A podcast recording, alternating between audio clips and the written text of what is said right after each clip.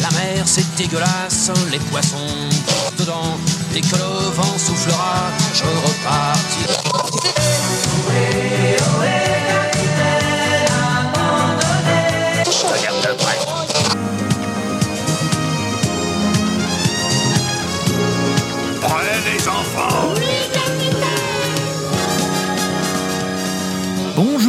bonsoir à tous et bienvenue dans ce premier podcast intitulé L'Escale. L'Escale, le premier podcast du webzine Soundbazer, soundbazer.fr. Je suis Christophe alias Enjoy the Noise, votre commandant pour cette croisière et je suis avec mon équipage aujourd'hui, à commencer par Clément alias Mégastronomer.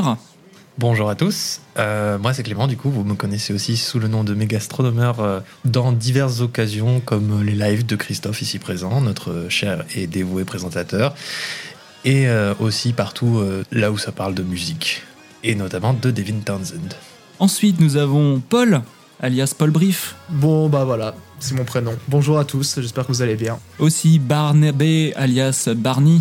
Bonjour à tous, oui, Barney du, euh, de la page euh, Twitter et du euh, site du Rock Alan qui n'a pas écrit de nouvelles chroniques depuis bientôt un an. Nous tâcherons de d'apporter réparation et euh, Barney Scott Tech sur Twitch pour ceux qui, euh, qui participent au live de Christophe. Et enfin Antoine alias Dark Platinum. Salut à tous, euh, du coup euh, moi c'est Antoine et vous me connaissez sur, certainement euh, de Twitter où je suis le plus actif et où je fais généralement des mèmes à la con et euh, beaucoup de références à Sun et à des groupes de Sonderdoom. Voilà. C'est un bon résumé, oui, en effet.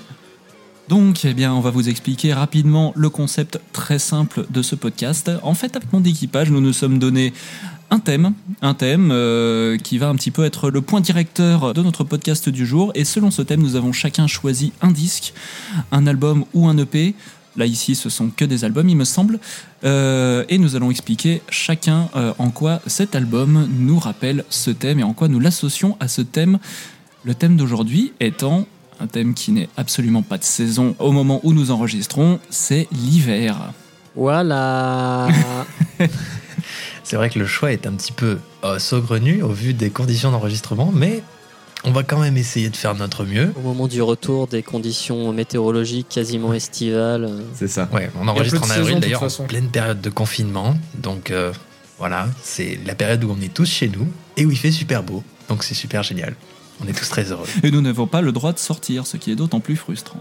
Exact. Donc, eh ben, on va pouvoir cultiver notre frustration en parlant d'hiver aujourd'hui.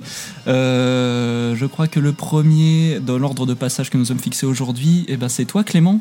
Et c'est exact. De quoi vas-tu nous parler, du coup? Eh ben, comme je l'ai un petit peu indiqué euh, lors de ma présentation, en fait, je vais essayer de parler de, de l'hiver au travers d'un album que euh, j'adore, qui est qui de Devin Townsend, faut plutôt du Devin Townsend Project. Et ben, je vais vous expliquer pourquoi, parce que en fait, euh, lorsque vient l'hiver, viennent les temps de ténèbres, de fraîcheur. L'esprit cherche un refuge, car euh, dans ces ténèbres, il y a une aura très reposante et méditative qui sommeille. Et pour rien vous cacher, en tant qu'introverti, je chéris particulièrement cette saison qui invite à chérir son cocon, ses moments de pause, de quiétude morose, statique. De l'hiver, je préfère d'ailleurs le début, les périodes d'oscillation entre l'automne, mourant, et la renaissance de la fraîcheur qui gèle les corps. Le crépuscule aux couleurs chaudes, mais dont l'air frissonne déjà. En pensant à mes écoutes lors de ces périodes spéciales, c'est assez naturellement que j'ai pensé à un album d'un de mes créateurs qui m'est le plus intime. Un album qui capture cette aura. Je parle donc de l'album Key du Devin Townsend Project. Ses membres initiaux sont Devin Townsend évidemment au chant, guitariste soliste et arrangeur général de l'œuvre, Jean Savoie à la basse, Dave Young au clavier et aux guitares, chez Aimé Dorval en featuring vocal et Duris Maxwell à la batterie. Cet album arbore cette insidieuse, cette enivrante progression d'un languir plus pénétrant à mesure que les couleurs intenses disparaissent des arbres et du ciel. D'une chaleur réverbérée amenée par les notes suspendues de A Monday, on vire doucement vers les paysages plus sombres et méditatifs du morceau éponyme qui. Par cette description, on pourrait croire que Devin a sciemment mis Key sur pied dans le but de parler de l'hiver. Dans le but de mettre cette musique de mettre dans cette musique cette transition. Mais il s'agit d'une interprétation qui laisse sous silence le point central de l'album, le retour de Devin Townsend sur la scène musicale. Un Devin neuf, un Devin mûr, s'étant séparé lourdement des années plus tôt de l'atmosphère étouffante, de folie dévorante, ayant déchaîné les fans d'alors Strapping Young Lad. Devin s'était enfin isolé. Il fallait retrouver la route vers soi, en fait, faire son propre hiver. Et qui parle de ça? Qui est une chrysalide sonore? Une chrysalide parfois transparente. On peut toujours entendre s'immiscer dans la quiétude manifeste des émanations de violence. Le métal pénètre brutalement l'espace clos.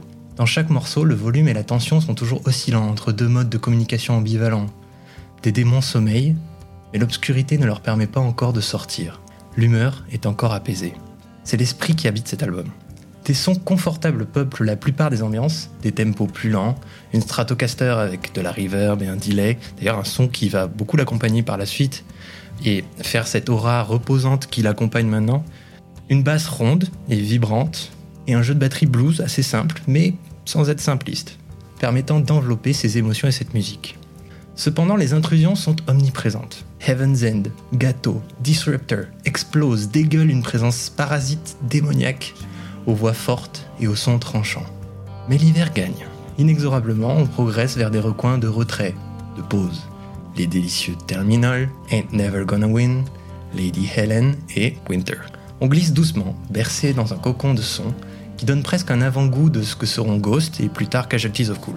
Avec ce dernier, la ressemblance ne s'arrête d'ailleurs pas là. Chez Aimé Dorval donne déjà de la voix sur Gâteau et Train Fire. Elle est un des éléments qui symbolise d'ailleurs le mieux l'album. Entre présence vocale brûlante, éclatante et émotion reposante et froide. Elle a cet équilibre entre les deux forces qui habitent l'album. Il converge doucement au fil des morceaux vers son identité propre. Le mariage parfait entre la représentation de l'isolement sombre et tranquille et ses forces extérieures qui brûlent encore de couleurs éclatantes. Vient après Lady Helen le morceau qui, qui marie, conclut véritablement l'épisode. Thème nocturne, douceur morose vers une lente progression crescendo et vers une épiphanie brillante, assemblant les images ensemble, embrassant avec éclat la nuit paisible. De là, la fin est logique. Devin semble s'être retrouvé, le cocon peut être quitté, non se reconnaître sa nécessité, sa valeur, et on peut enfin affronter la suite. Ainsi suivent doucement Quiet Riot et Demon League, à la fin desquels Devin peut être entendu éteignant les instruments et claquant la porte du studio. Eh ben, c'est un bien beau résumé que voici. Euh, si quelqu'un a des commentaires à faire sur cet album, je sais que je sais que vous en avez au moins écouté quelques extraits. En tout cas, je sais que Devin Townsend est un, est Mm. un artiste qu'on connaît tous plutôt bien en fait euh, parmi nous. Euh, J'avoue que moi, je ne me suis encore penché que sur une partie euh, relativement euh, infime de sa discographie. Je connais notamment euh, Addicted, qui, a- qui a vraiment été ma porte d'entrée. Ouais, Addicted, suis- qui est le morceau qui suit directement qui d'ailleurs. hein. Qui Dans est le projet Devin Townsend. Project, euh, c'est l'album suivant, un album résolument différent. Je me suis procuré Teria. J'ai récemment fait l'acquisition de, euh, de Infinity.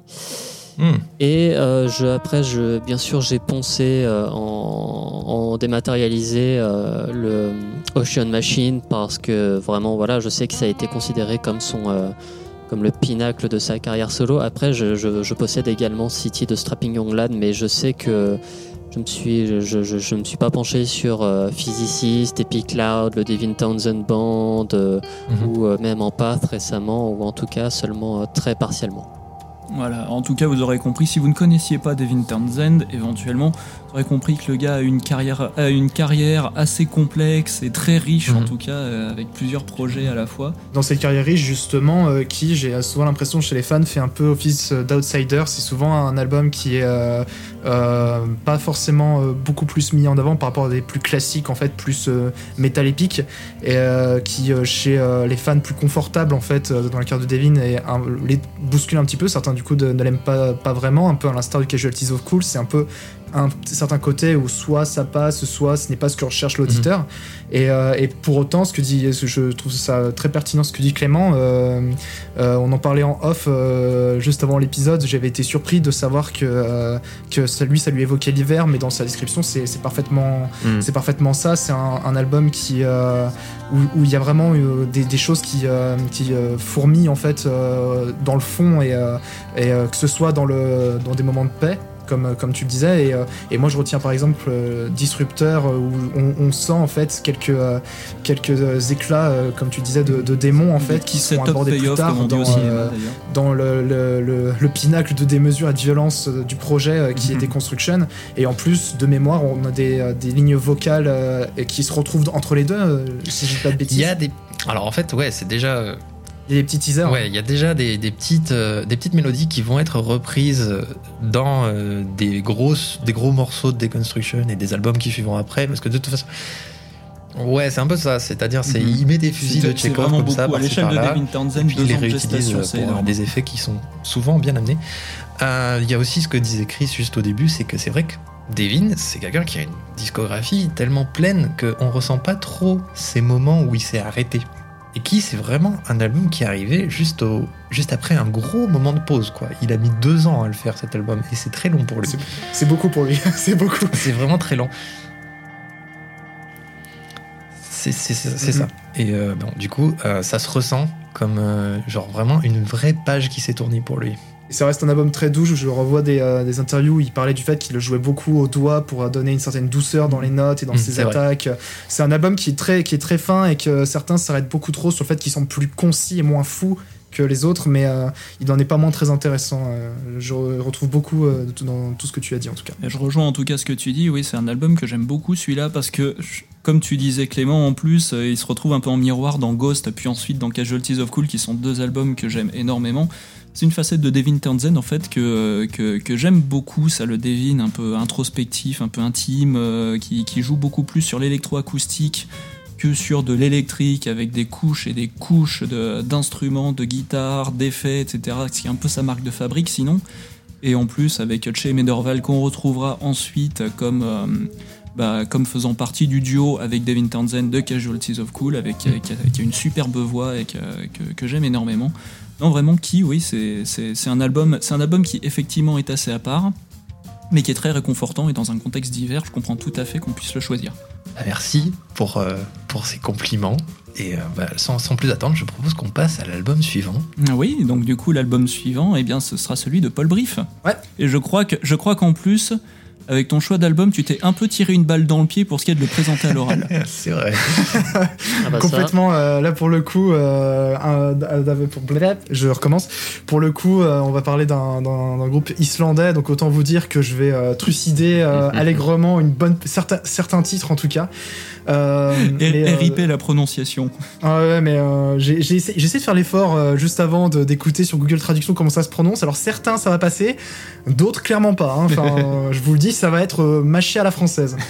Donc, euh, Allez, donc moi, à pour- suspense. pour euh, illustrer l'hiver, donc moi j'ai choisi un groupe qui est très cher à mon cœur, à savoir Sigur Rós, donc un, un groupe éminent du post-rock, un des même des, un des plus éminents et groupe islandais de surcroît. Et j'ai choisi de parler d'un de leurs albums les plus les plus connus, à savoir le Untitled Album, donc ou, ou comme j'aime l'appeler l'album parenthèse pour faire écho à sa pochette. Donc euh, c'est un album qui a quelques singularités, donc c'est leur, troisième. Euh, il n'a donc pas de nom. Euh, les morceaux également n'en avaient pas. Ils ont, ils ont été sortis sous le nom de Untitled 1, 2, 3, 4, 5, 6, 7, 8. Mais depuis, donc, le groupe leur a donné des noms par souci de facilité et je trouve quand même que on peut les remercier pour ça. C'est quand même un petit peu plus cool pour échanger entre fans. Et, c'est un peu moins cool pour les prononcer par contre. Ouais, voilà. on, on va, on va y revenir. Enfin, peut-être que ça s'entendra, mais et, euh, il y a une la plus grande que- caractéristique euh, et nouveauté sur euh, cet album entre guillemets nouveauté, c'est que c'est le premier album de Sigur Rós où tout le chant est chanté en Vonlenska ou en traduit en anglais Oplandink, qui est un langage entre guillemets inventé par le leader du groupe Yonssi qui est une succession de sons qui n'ont pas vraiment de cohérence en tant que langage, mais dont le but est de mettre l'accent sur l'émotion de la voix humaine. Euh, et donc de ce fait, Yancy déclare euh, qu'il met bien de l'émotion et que les paroles ont un sens pour lui, mais que chaque auditeur les reçoive et les interprète différemment. Et personnellement, euh, je trouve que cette démarche est très intéressante, car elle permet d'avoir une voix humaine, de pouvoir empathiser dessus, et de ressentir des émotions. Euh, ça nous laisse le choix du sens, et c'est un procédé qui euh, nous laisse en tête à tête avec la musique de Sigur Rós, qui est déjà très évocative, qui nous permet de jouer avec elle, d'y raisonner, et surtout d'avoir la liberté de, de la laisser nous inspirer les paysages qu'elle nous évoque. Et c'est de cette faculté qu'a la musique de Sigur Rós à me faire voyager, en l'occurrence, et de me glisser des images en tête ainsi que des souvenirs que, euh, ça a fait cet album sans, sans nom le disque qui m'évoque le, plus l'hiver. Personnellement, j'ai une- grandi plus de la moitié de ma vie dans, des montagnes. Euh, je suis amoureux de la majesté de ces paysages qu'elles offrent, et tout particulièrement l'hiver, où durant cette période, même le temps peut sembler ralenti, et euh, où les par euh, les températures négatives.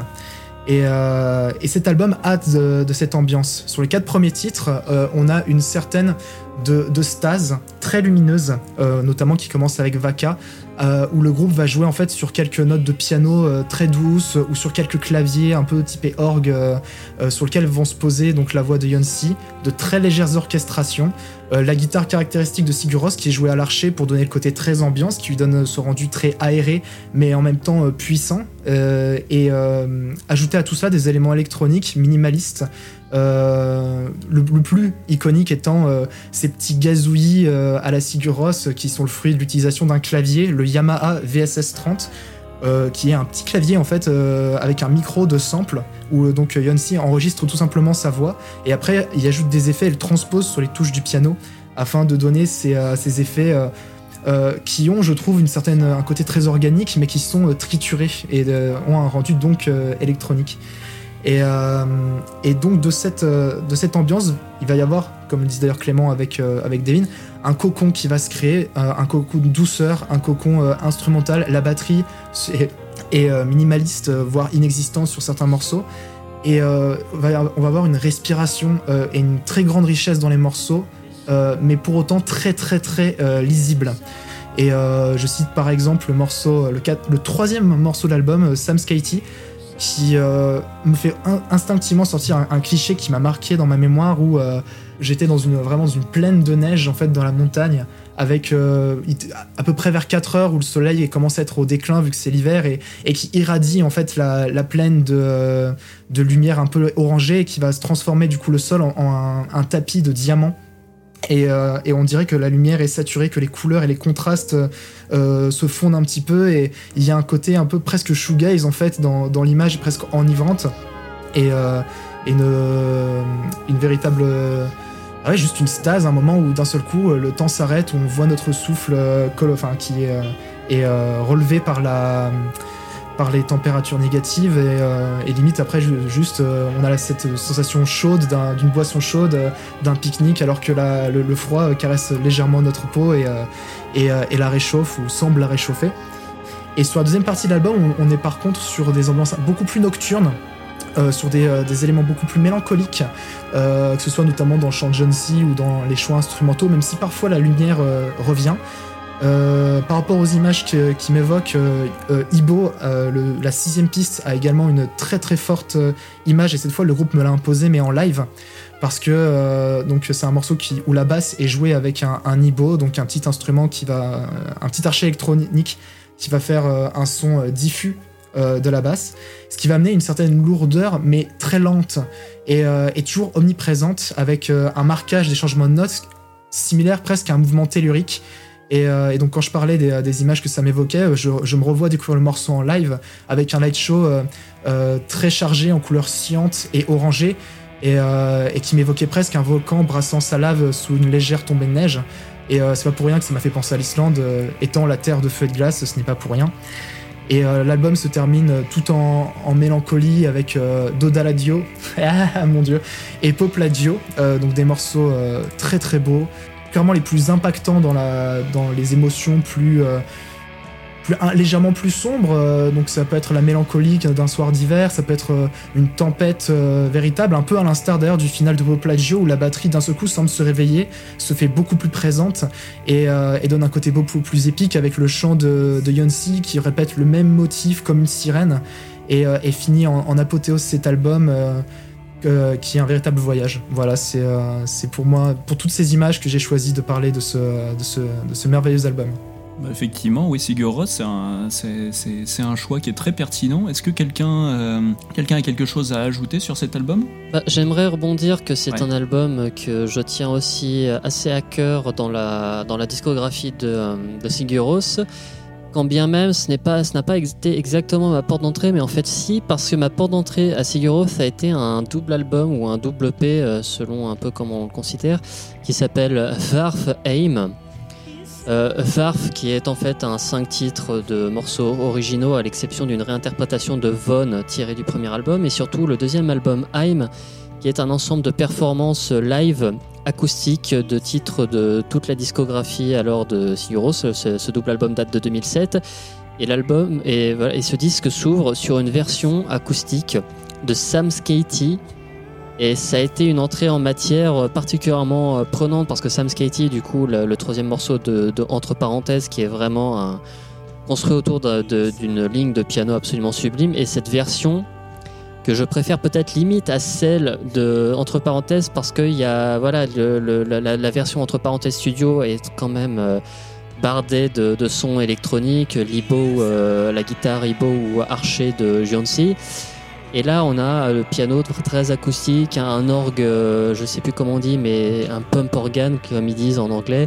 On a un- une, formation de cordes, je sais pas si c'est un quartet, un sextet ou je ne sais quoi. Et voilà, c'est une version très, euh, beaucoup plus organique qui m'a euh, très durablement marqué. Donc, euh, donc euh, voilà, le simple fait d'avoir après découvert sa version originale à travers, entre parenthèses, euh, a créé un lien, en tout cas un attachement à ce disque. Et puis pour avoir vu le groupe en live également, je me suis aussi euh, mangé le, le titre de clôture euh, de l'album, qui apparemment est leur titre de clôture de concert euh, habituel, Pop Like Teeth, qui s'appelle la chanson pop, alors que ça finit quand même sur une, une, une apothéose rock très violente, très prenante et même assez sombre.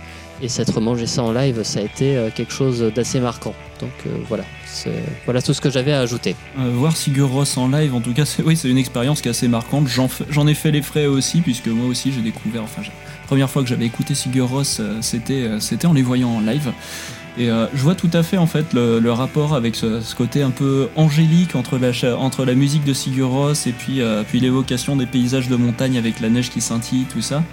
Et euh, juste un petit, euh, juste un petit, euh, un, petit commentaire additionnel sur, euh, sur, euh, sur l'usage des paroles, enfin des paroles qui sont, euh, qui sont dans une langue inventée. Ça, ça me rappelle aussi l'usage des glossolalies dans certains groupes euh, comme Dead Can Dance par exemple, où qui utilisent vraiment la voix euh, plus pour l'émotion que pour, euh, que, que pour euh, son, Comme un instrument, son aspect porteuse de sens. Voilà, c'est ça. Par rapport à ce que tu disais sur la version acoustique, Barney, c'est justement pour ça que la version studio de, bah, entre parenthèses, en fait, m'évoque autant l'hiver, c'est qu'il y a un, un équilibre, en fait, entre le, le côté très froid euh, des, des sons euh, euh, électroniques, qui apporte ce côté un petit peu euh, stase, et en même temps, il y a le côté très euh, chatoyant et réconfortant de l'orchestration et des parties ambiantes quand elles sont jouées de façon assez positive. Non, c'est sûr, parce que là, le, le- le thème c'est l'hiver et la version acoustique, du coup, euh, avec son côté organique, apporte une des boisée, très boisée, apporte une certaine tiédeur, voire même euh, un un côté chalet, quoi. Puis en plus, il me semble que cette performance a été Ouais. filmée et voilà, c'est, on est vraiment dans un, un décor, euh, voilà, c'est l'Islande, mais on est quand même sur un décor plutôt euh, printanier, quoi. Bah tu vois la, la quatrième euh, la quatrième piste euh, Nioma je, je la prononcerai pas la quatrième ça, Allez, ça pourrait être. Non, je déconne. ça pourrait être la bande son d'un marché de Noël en fait avec euh, vraiment un il y, a- il y a une espèce de une espèce de candeur dans la musique qui, euh, qui évoque vraiment enfin moi qui m'évoque tout cet Mhm. univers dans l'équilibre euh, dont, dont j'évoquais voilà Eh ben très bien. Si, si personne n'a autre chose à ajouter, je suggère qu'on passe à la suite. Et ben Barney, c'est à ton tour. Alors dans mon choix d'album, ça a été un peu compliqué et au début j'ai failli euh, suivre un petit peu le, le raisonnement de Paul en choisissant un album islandais puisque l'islandais en pays- bon pays nordique nous évoque l'hiver. J'aurais pu parler euh, non pas de Siguros mais de l'album homogénique de Björk, un peu pour les mêmes raisons, au simple titre qu'en tant qu'album islandais il, il peut évoquer l'hiver alors qu'au final il a été enregistré en Espagne. Mais mon choix c'est plutôt porté sur un album de Massive Attack le fameux trio euh, de Bristol, fondateur du trip-hop, euh, est composé du coup à l'époque de Grant Marshall dit DDG, Robert Del Nara dit 3D et Andrew euh, Voles dit Mushroom. Donc euh, la carrière de Massive Attack avait démarré sur un charme tout printanier, hein, naissance euh, d'un nouveau genre musical, donc le trip-hop, qui euh, on pourrait définir par le fruit d'une joyeuse fusion entre hip-hop, soul, dub, psychédélisme et post-punk. Post-punk. et deux albums acclamés, Blue Lines en 1991 et Protection en 1994, qui ne sont pas exempts de ténèbres, mais restent lumineux, ensoleillés et chaleureux à souhait. Puis dès 1998, le trio, visionnaire jusqu'au bout des bronches, voit venir la crise du coronavirus avec 22 ans d'avance et se confine dans un deux pièces pour pondre l'ultra claustrophobe et apocalyptique Mezzanine, chef-d'œuvre devant l'éternel. Moralité, donnez-vous les moyens d'accomplir de grandes choses et restez chez vous. Alors, l'enfermement engendra bien sûr de terribles dommages collatéraux et les trois collaborateurs ne peuvent plus se voir en peinture. Daddy G prend d'ailleurs quelques années de vacances, mais le malheureux Andrew Vols, dit Mushroom, se voit privé de tout droit de retour et en bon Ned Stark de la culture urbaine, se mange l'épée de l'éviction dans la gueule, non sans un dernier prophétique Winter is coming. Whoop whoop Et en effet, quand le seul survivant encore à bord du Massive Attack Enterprise, Robert Del Nara, dit 3D, principal suspect dans l'affaire putain mais qui est vraiment Banksy, surnommé Bob. Complètement ça en plus. Bref, quand Bob, après l'invasion de scarabées géants de mezzanine, daigne enfin pointer le nez dehors, le bug de l'an 2000 a frappé météofrance.com et le monde entier est pris d'un hiver surnaturel et cataclysmique. Bob ne perd pas le nord pour autant et en bonne reine des neiges improvisée qui s'impose, chope le producteur Neil Davidge par les roustons, en fait son olaf de circonstances et se lance dans la production du quatrième album de Massive Attack, 100th Window. Alors Bob n'oublie pas pour autant les bons copains, hein, comme le chanteur reggae Aura Sandy, qui est la constante vocale de Massive Attack et qui a probablement été dépaysé comme Jaja sur ce nouvel album. Et côté voix féminine, après Sharon Nelson pour Blue Lines, Tracy Thorne pour Protection ou Liz Fraser des Cocteau Twins pour Mezzanine, Bob jette son dévolu sur la pop star irlandaise Sinead O'Connor pour ce nouvel album. Sauf qu'en perdant Mushroom et Daddy G dans le processus, Massive Attack se voit dépouillé de ses influences hip-hop, soul et dub. Les ingrédients du trip-hop, il ne reste que la froideur du post-punk. Du trio Black Blanc Beurre, il ne reste que le blanc, et cet album est résolument blanc, immaculé comme un manteau de neige, froid car machinal et robotique dans son approche plus électro que jamais, peut-être même aseptisé pesteront les plus mauvaises langues. Même la putain de pochette est tout en nuances du gris au blanc. Absolument tout fait de 100th Window un album de glace.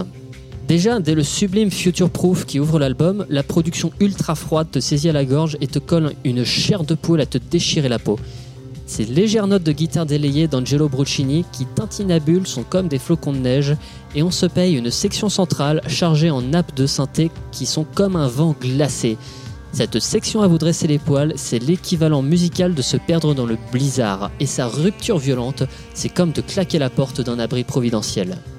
What Your Soul Sings, chanté par O'Connor, reprend et exploite à fond l'idée des synthés façonnés comme des vents polaires.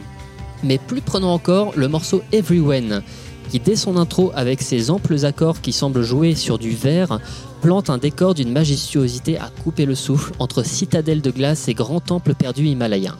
Les percussions électroniques très aiguës renforcent cette impression de fusion entre métal et glace, comme l'empreinte sonore d'un nouvel élément, et la voix d'Alien de Aura Sandy finit de persuader l'auditeur que tout ce qu'il écoute provient d'un autre monde.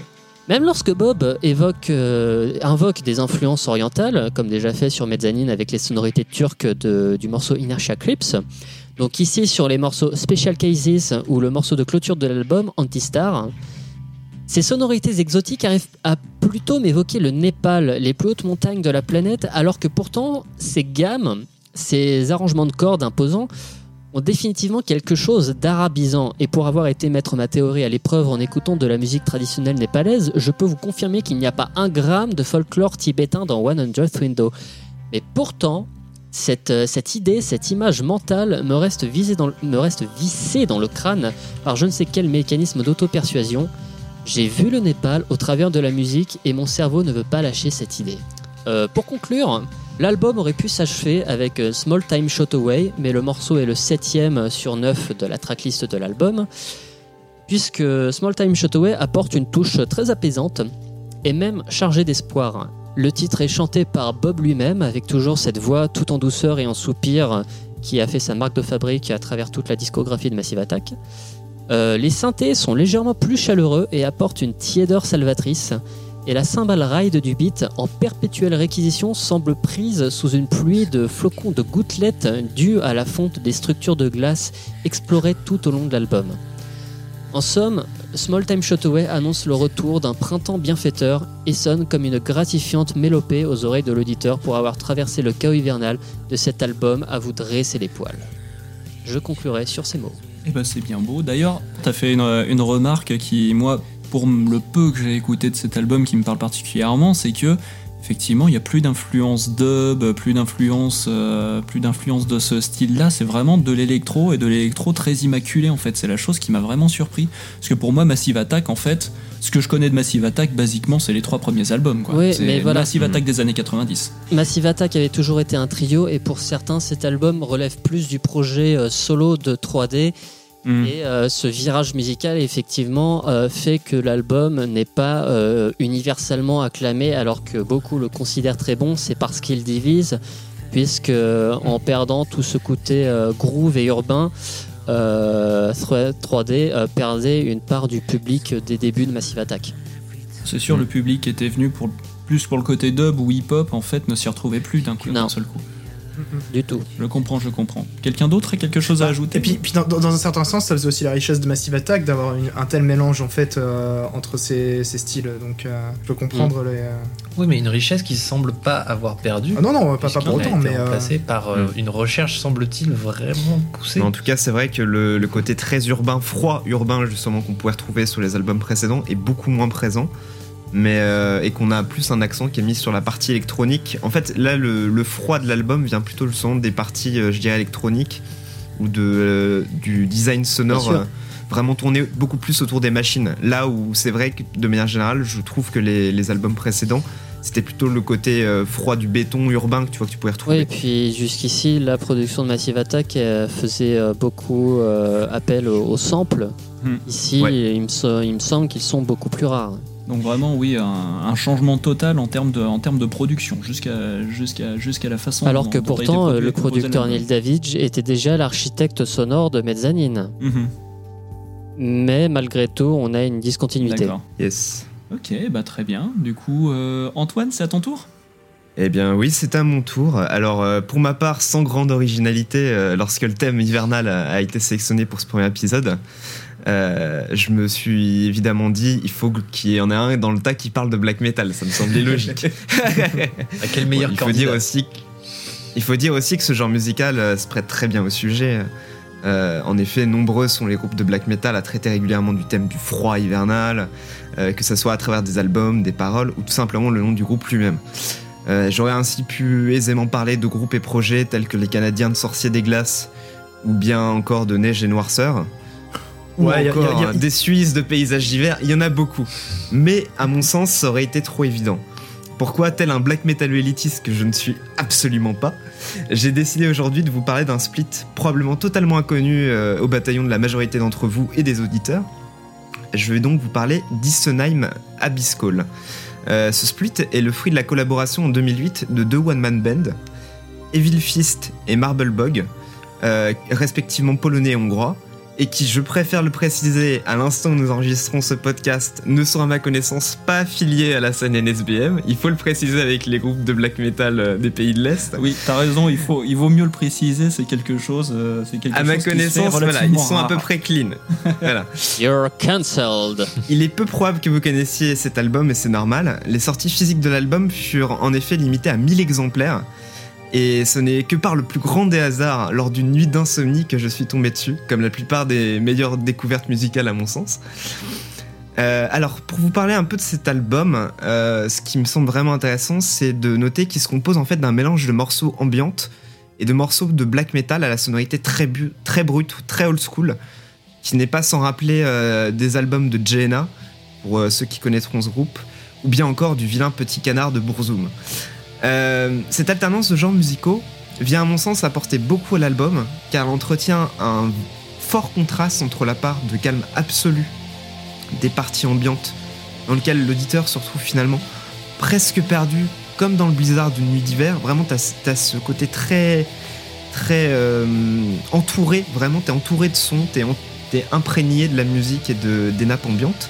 Et de l'autre côté, t'as une agressivité sonore et une dissonante qui est vraiment glaciale euh, des parties black metal, notamment avec les guitares. Et je trouve qu'il y a réellement une, euh, il y a réellement un vrai intérêt à ce niveau-là, c'est que tu as euh, un peu cette sorte d'équilibre de l'hiver entre le côté très agréable et très doux en même temps. Très agréable et très doux, et, et de l'autre côté, le côté très agressif que tu peux avoir quand il fait moins 40 euh, en Russie. Quoi. Et d'ailleurs, ce qui est assez intéressant, c'est que le, split et l'album a quand même été pensé d'une certaine forme de continuité parce que euh, on retrouve quand même ces synthétiseurs euh, des parties ambiantes dans certains morceaux black metal de l'album ce qui à mon sens euh, apporte quand même une continuité et un ensemble à l'album qui, du coup paraît quand même cohérent. Pour en revenir à notre terme hivernal c'est surtout le premier morceau de l'album qui m'a directement poussé à parler de celui-ci dans ce podcast Euh, celui-ci donc euh, le premier morceau sobrement intitulé Dawn of Winter est probablement un de mes morceaux préférés de musique ambiante de manière générale euh, on y retrouve pendant 6 minutes de magnifiques mélodies, très calmes au synthétiseur, entrecoupées de quelques samples, assez évocateurs comme des pas dans la neige ou le hurlement d'un loup par exemple. Le morceau est surtout parcouru en fait de l'enregistrement audio d'un vent glacial qui à mon sens est à lui seul emblématique du son de l'album, avec ce, froid pénétrant, hostile que peut vraiment prendre euh, l'hiver, même si ici il est noyé dans cette douceur euh, des synthétiseurs.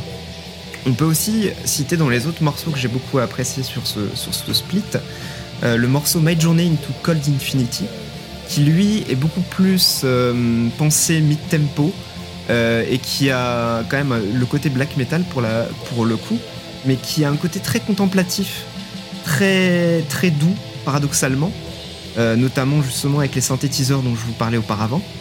Euh, D'ailleurs, ce qui est assez intéressant, c'est que d'un point de vue sonore, ce, ce morceau spécifiquement m'a pas mal rappelé, euh, pour ceux qui connaissent, l'artiste Lustre, qui justement, dont, dont la spécialité est un petit peu justement ce, ce black metal atmosphérique basé sur les synthétiseurs, qui prennent une grosse grosse part dans son travail. Et, euh, et pour ma part, je voulais aussi vous parler euh, du dernier morceau, qui me semble aussi assez intéressant, car pour le coup, il est dans un registre un peu différent du reste. Euh, c'est le morceau Silence Dawn, qui lui se termine sur une guitare avec un peu de chorus et des effets qui sonnent en réalité bien plus post-punk et cold wave à mon sens et qui du coup vient apporter une, une touche finale à l'album euh, à la fois calme et pensée autour de la guitare qui rapporte justement cette, euh, cette ambiance cold wave particulièrement évocatrice de l'hiver aussi euh, je pense. Eh bah très bien. En tout cas, oui, du black metal, forcément, c'est un style qui s'y prête bien. Est-ce que quelqu'un... euh, En même temps, ouais, la bah, bah Norvège. oui. Bah, de- sachant que oui, en tout cas, pour ce qui est de la deuxième vague de black metal, deuxième vague historique, ouais, elle nous est venue de Norvège. Donc déjà, le décor est planté quand on, quand on a vraiment cette, euh, cette, cette image mentale, cette espèce de... cette espèce d'image psychologique qu'on a, du, qu'on a du black metal en général. Je crois que Clément euh, veut prendre la parole? Oui, je voulais juste noter que plus personnellement, euh, c'est un album que quand je l'ai écouté, enfin du moins la partie que j'en ai écouté, euh, m'a marqué surtout par son classicisme en vrai. C'est un, album Oui, bien sûr, et t'as aussi un côté très, euh, très traditionnel. j'ai trouvé. Mm. Et bon, c'est peut-être bon, ça m'a pas vraiment ennuyé, mais euh, j'ai trouvé ça un peu dommage parce que pour le coup, euh, enfin, alors qu'il est euh, les albums, comme tu l'as dit au début, les albums de black metal qui partent de l'hiver, c'est à peu près aussi couru qu'une Clio grise dans une rue, quoi. Donc euh, bon, c'était le seul défaut que je lui trouve. Après, c'est vrai que c'est une musique qui est qui a ses charmes, quoi. C'est vrai que le black metal, forcément, ça, ça, ça évoque l'hiver, comme on disait, pour son origine norvégienne. Et puis, euh, et puis aussi, euh, ne serait-ce que la pochette de ce fameux split, euh, tout en noir et blanc, avec, euh, avec sa forêt de conifères, euh, tout ça, on est vraiment dans une imagerie qui est très, euh, qui est, qui est très répandue dans, qui est très répandue dans le genre. Très traditionnel. C'est vrai. Ça, c'est sûr. De, de l'écoute du single que tu m'avais envoyé, euh, j'avais été surpris euh, par le, justement le début euh, très propre entre guillemets des claviers et que euh, le, le son à l'inverse, guitare, chant et des, des instruments plus classiques du black en fait, et le traitement vraiment, enfin on dirait vraiment qu'il y a une espèce de dichotomie entre les deux, qu'il y a un côté très propre dans, dans l'ambiance, en tout cas de ce que j'ai ressenti, de ce que j'ai vu Mm. de- du morceau entendu, et que qu'à côté c'est le chaos et que étrangement le collage prend et c'est peut-être et peut-être c'est pour ça que euh, D'habitude, le, black très euh, classique, euh, c'est pas trop ma cam. Mais là, j'avais passé plutôt un bon moment en l'écoutant parce que justement, il y avait un côté un peu un peu plus propre en fait sur laquelle s'attacher avec ses synthés. Et ça, tu disais, Antoine, c'est un split qui date de quand déjà? C'est un split qui date de 2008 à ma connaissance. D'accord. Bah, il y a peut-être. Donc euh, donc c'est fait dans la tradition. Ouais. Et peut-être aussi parce que, il... alors je sais pas dans quelles conditions ça a été enregistré, mais peut-être qu'il y a justement cette dichotomie dans le fait euh, très analogique pour l'enregistrement des guitares, basses, peut-être Mm. batterie, et, euh, et quelque chose de plus numérique avec, euh, j'imagine, les synthétiseurs qui ont été rajoutés, euh, qui ont été rajoutés en MAO après, quoi. Ouais, c'est tout à fait possible. Mais justement, c'est vrai que, comme, comme le disait Paul, je, je trouve que c'est assez intéressant de voir que le collage prend justement Mhm. entre ces, ces deux parties, euh, pourtant qui euh, à l'oreille peuvent paraître très différentes. Même si historiquement, euh, l'ambiante a toujours eu une- un côté très lié au black metal, notamment avec tout le dungeon synth et toute cette partie-là aussi qui est assez Ouais. présente dans les premières vagues. Mais là, ce qui est vraiment intéressant, c'est que tu as ce- justement ce- cet équilibre très paradoxal entre vra- vraiment ces, ces nappes d'ambiance qui te qui t'apaisent et de l'autre côté le son black metal dans toute la production qui est extrêmement agressif et je trouve que justement à mon sens c'est ce qui résume assez bien l'hiver c'est le côté très agressif et très calme en même temps Je vois très bien. Bah du coup, merci Antoine. Il me semble qu'il ne reste plus que moi. C'est Donc, il ne reste plus que moi. Donc un capitaine se doit de rejoindre, de rejoindre ses hommes. Donc euh, je, je- je me jette à l'eau à mon, à mon tour. Donc euh, j'ai failli suivre ta voix Antoine. J'ai vraiment touché du doigt l'idée de parler d'un album de black metal. J'aurais pu parler par exemple de, de Bergtat, de Ulver, ou bien de Diadems of 12 Stars ou Celestite de Wolves in the Throne Room. Mais j'ai décidé de prendre un petit peu le sujet à contre-pied. Et chose assez inhabituelle pour moi, je vais vous parler d'un album bah, de jazz et même de soul en fait, puisque c'est l'album de Jill Scott Heron et Brian Jackson qui s'appelle Winter in America, qui est sorti chez Strata East en 1974. Euh, donc Jill Scott Heron, qui est né en 1949 et décédé malheureusement en 2011. Pour ceux qui ne le connaissent pas, c'est un chanteur, romancier et poète afro-américain très prolifique entre 1970 et 1982, avec pas moins de 12 albums studio enregistrés en 12 ans pendant cette période. Il a fait quelques sorties par la suite, notamment un dernier album en 2010, mais c'est pas le sujet du jour. Donc Winter in America, c'est son quatrième et premier album sur lequel est accolé de façon très officielle le nom de son acolyte musicien, instrumentiste et compositeur Brian Jackson, donc pièce maîtresse de son œuvre, rencontré à l'université de Lincoln en Pennsylvanie. Et alors mes amis, je dois vous confesser une chose, avec ce choix, eh ben je vous ai un peu dupé. Ouais, certes, je pourrais argumenter pendant 5 minutes sur les motifs purement musicaux qui m'ont fait opter pour ce disque comme album d'hiver, comme quoi ce jazz très intimiste s'accommode parfaitement avec ce désir impérieux les jours maussades venus de se cloîtrer confortablement chez soi, emmitouflé dans un plaid avec une boisson chaude entre les mains et votre animal domestique favori, voire votre compagne ou compagnon, blotti contre vous. Parce que, bon ok, on va s'arrêter quand même un petit instant dessus, musicalement... On a affaire à une formation qui est très minimaliste, donc on a quatre musiciens seulement, enfermés dans un tout petit studio avec seulement trois jours d'enregistrement pour tout l'album, un piano acoustique, un piano électrique, une flûte, une basse, une batterie et une voix. Fin des bails, y a que ça. Pour ce qui est de la composition, alors je vais fonctionner avec euh, face A, face B.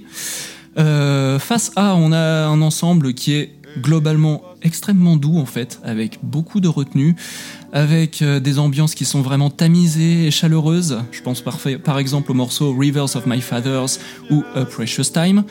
Des morceaux menés majoritairement par le piano, qui soit acoustique comme électrique, avec quand même quelques interventions de la flûte. Ou alors cette phase aussi peut se faire un petit peu plus entraînante sur la fin par exemple avec le morceau Back Home. Sur la phase B, on a le même mood, à deux exceptions près, donc un morceau qui est très énergique, qui est un véritable tube, un des morceaux les plus connus de Jill Scott Heron qui s'appelle The Bottle, qui laisse une grande fenêtre d'expression à la flûte traversière bien virevoltante, et le morceau de conclusion qui est la grande diatribe H2O Gate Blues, H2O Gate Blues, qui est complètement en spoken word, donc une des spécialités de Jill Scott Heron, encore une fois, avec les accompagnements et les réactions des musiciens pris sur le vif dans le studio. Un morceau qui préfigure en plus de l'influence majeure qu'aura Jill Scott Heron sur le rap conscient dès la décennie suivante, c'est-à-dire les années 80. Pour ce qui est du jeu, euh, pour les musiciens, on est sur un jeu très feutré, Et pour Jill Scott Heron, on est sur une voix irrésistible et gorgée d'émotions sur les parties chantées, mais aussi facétieuse et pleine de conviction pour les parties spoken word. Alors oui, euh, rien que pour le concon dans lequel ce disque nous invite, il mérite déjà d'être associé à l'hiver, à mon sens. C'est un album que j'aime beaucoup écouter en hiver, mais je vous ai dupé car le winter du titre, eh ben, il a une toute autre signification en réalité. Euh, winter in America, en vrai, c'est une métaphore du froid, oui, mais du froid social au sein des États-Unis qui a inspiré l'écriture de cet album dans les années 70. Il faut savoir que Jill Scott c'est avant tout un auteur engagé. C'est avant tout un commentateur de la vie politique américaine, qui plus est du point de vue afro-américain, ce qui le rend d'autant plus intéressant.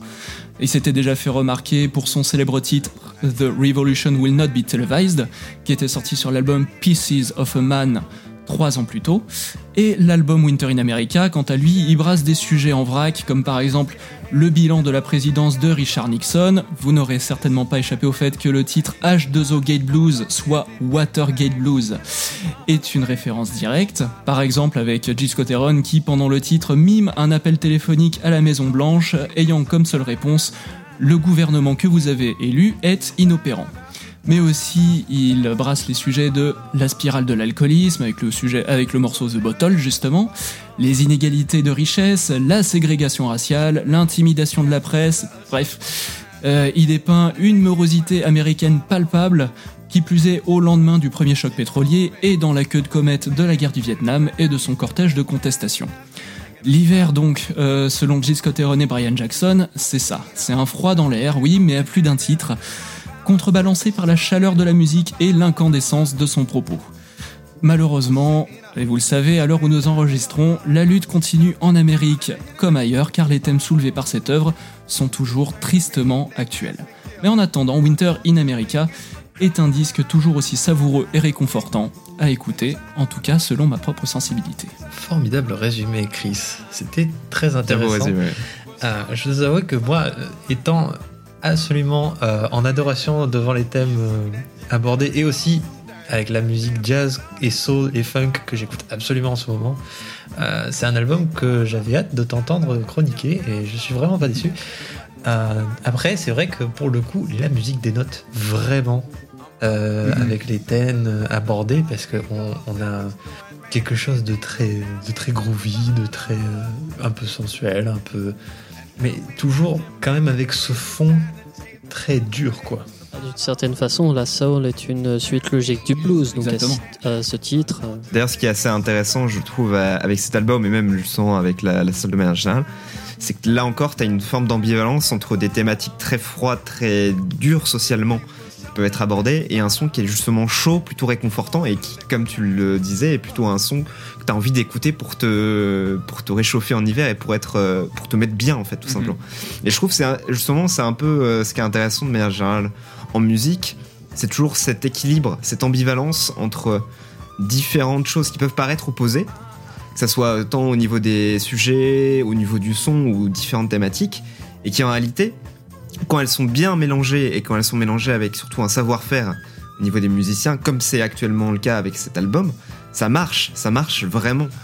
Et je trouve que c'est justement ce qui est assez intéressant. Et c'est quelque chose en plus qui traverse pas mal euh, l'œuvre de Jill Scott Heron. Hormis peut-être le dernier album, dans, dans ce que je connais de son œuvre, en tout cas le dernier album qui s'appelle I'm New Here, qui est un album qui est beaucoup plus sombre pour le coup, qui a été, enregistré, qui a été enregistré et sorti en 2010, avec un Jill Scott Heron qui était quand même à un an seulement de son trépas. Il y avait quand même un, un contexte très, très différent, d'autant que, d'autant, que, d'autant que son auteur avait quand même eu des passages vraiment pas jojo dans sa vie avec différentes addictions, notamment bah, euh, l'alcoolisme qu'il décrit dans le, dans le morceau The Bottle, lui il l'a connu quoi.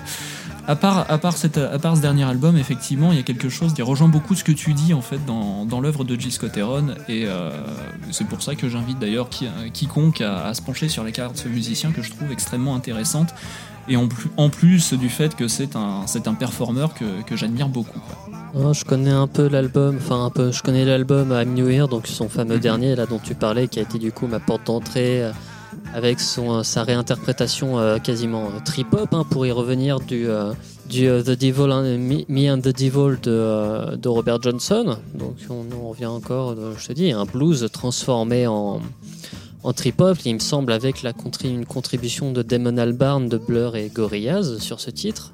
Hein, il me semble, de mémoire, information. Petite parenthèse, tout l'album I New Here a été ensuite re- remixé par Jamie XX.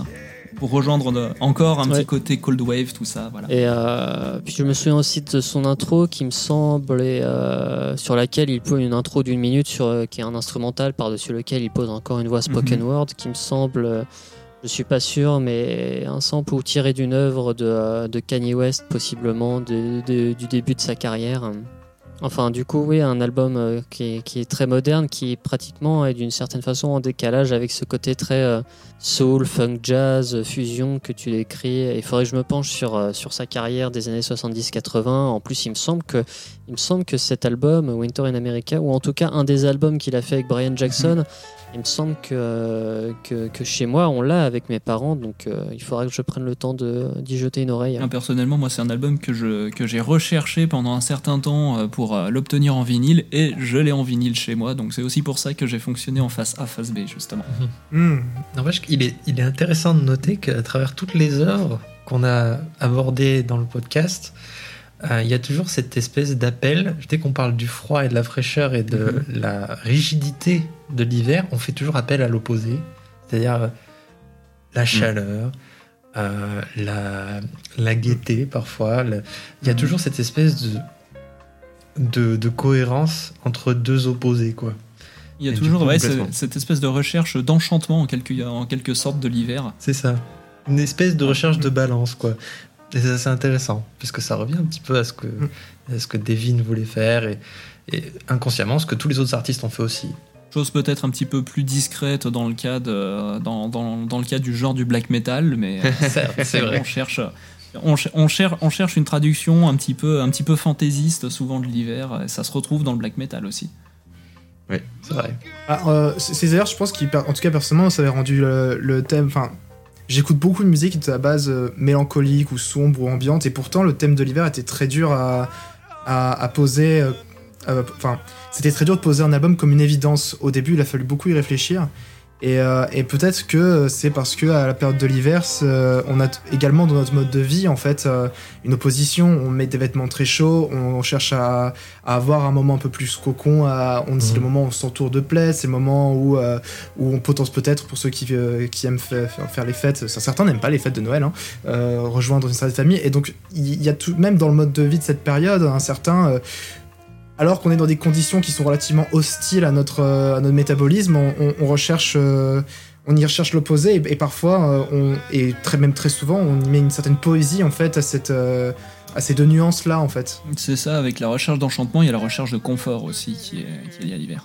Après, paradoxalement, même si l'hiver au final n'est qu'un qu'un- un simple phénomène naturel euh, dû à l'axe de la Terre euh, par rapport euh, au Soleil, on a tendance à lui donner quand même une espèce de, de, significa- de signification euh, négative, en tout cas d'incarnation, parce que je pense notamment, parce que là, on, du coup, on parlait de l'hiver à travers, vu à travers le prisme musical, mais si on parle de l'hiver vu à travers euh, le prisme visuel, au-delà des paysages, de la neige et de tout ce que ça nous, évo- de tout ce que ça nous évoque, je pense notamment à l'hiver, le tableau d'Archimboldo et de l'austérité de ce visage comparé aux, trois autres saisons. Et je pense que c'est pas anodin si, là j'évoque des souvenirs d'enfance, je me souviens d'un jeu point and click qui s'appelait, euh, je crois, Artus et le démon du musée.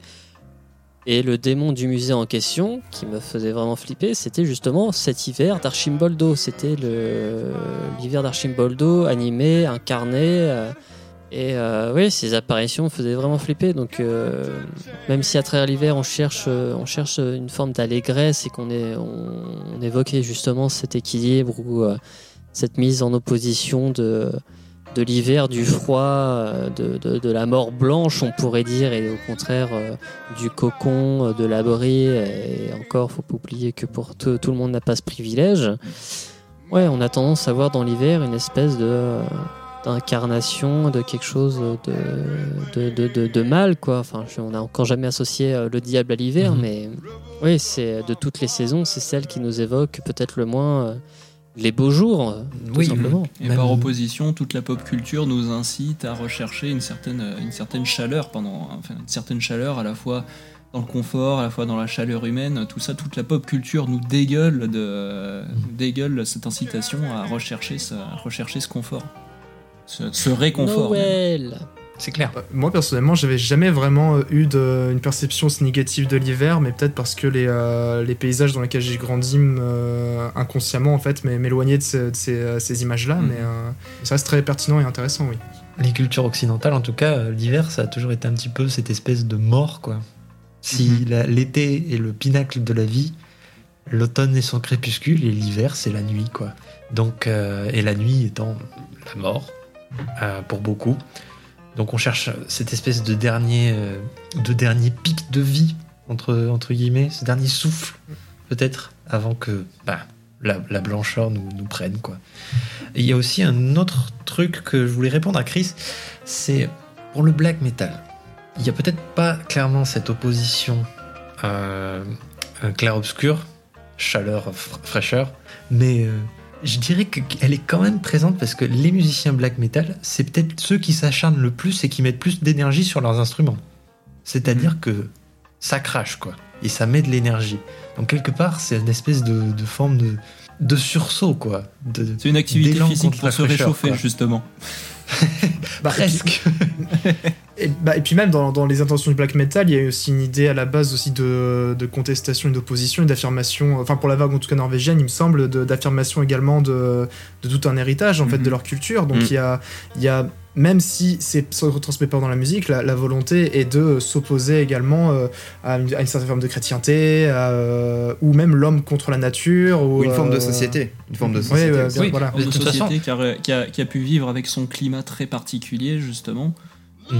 Bah, c'est des, gens qui veulent s'opposer, même primalement, simplement, comme s'ils étaient survivalistes face à l'hiver. Il faut survivre à l'hiver. Ouais, Et donc, il faut incarner cette espèce de résistance. Quoi. Et du coup, bon, ça se prête aussi à toutes sortes d'autres métaphores, comme vous l'avez souligné, mais c'est vrai qu'il y a cette espèce de cœur. Quoi, de... Il faut avoir cette niaque pour résister et cette espèce de d'instinct primal quoi, de survie. C'est pour ça que ça se Mhm. ressort peut-être comme ça. quoi. Et du coup, je pense que c'est là-dessus que nous allons pouvoir conclure ce podcast. Merci à, merci à vous quatre de, de m'avoir accompagné pour cet enregistrement, pour ce premier enregistrement d'épisode pilote, justement. Exact. Bah, de rien, un plaisir. Voilà, merci à tous pour vos chroniques et puis bravo. Euh, on se retrouvera très bientôt dans un prochain épisode de l'Escale, le, qui, est, je- qui est, je le rappelle, le podcast du webzine soundbather.fr. Donc vous pouvez retrouver ce podcast ainsi que tous les autres sur soundbather.fr. D'ici là, portez-vous bien, rendez-vous dans nos colonnes et dans vos oreilles, et bonne journée ou bonne soirée. Au revoir. Ouais. Au revoir. Salut à tous. Salut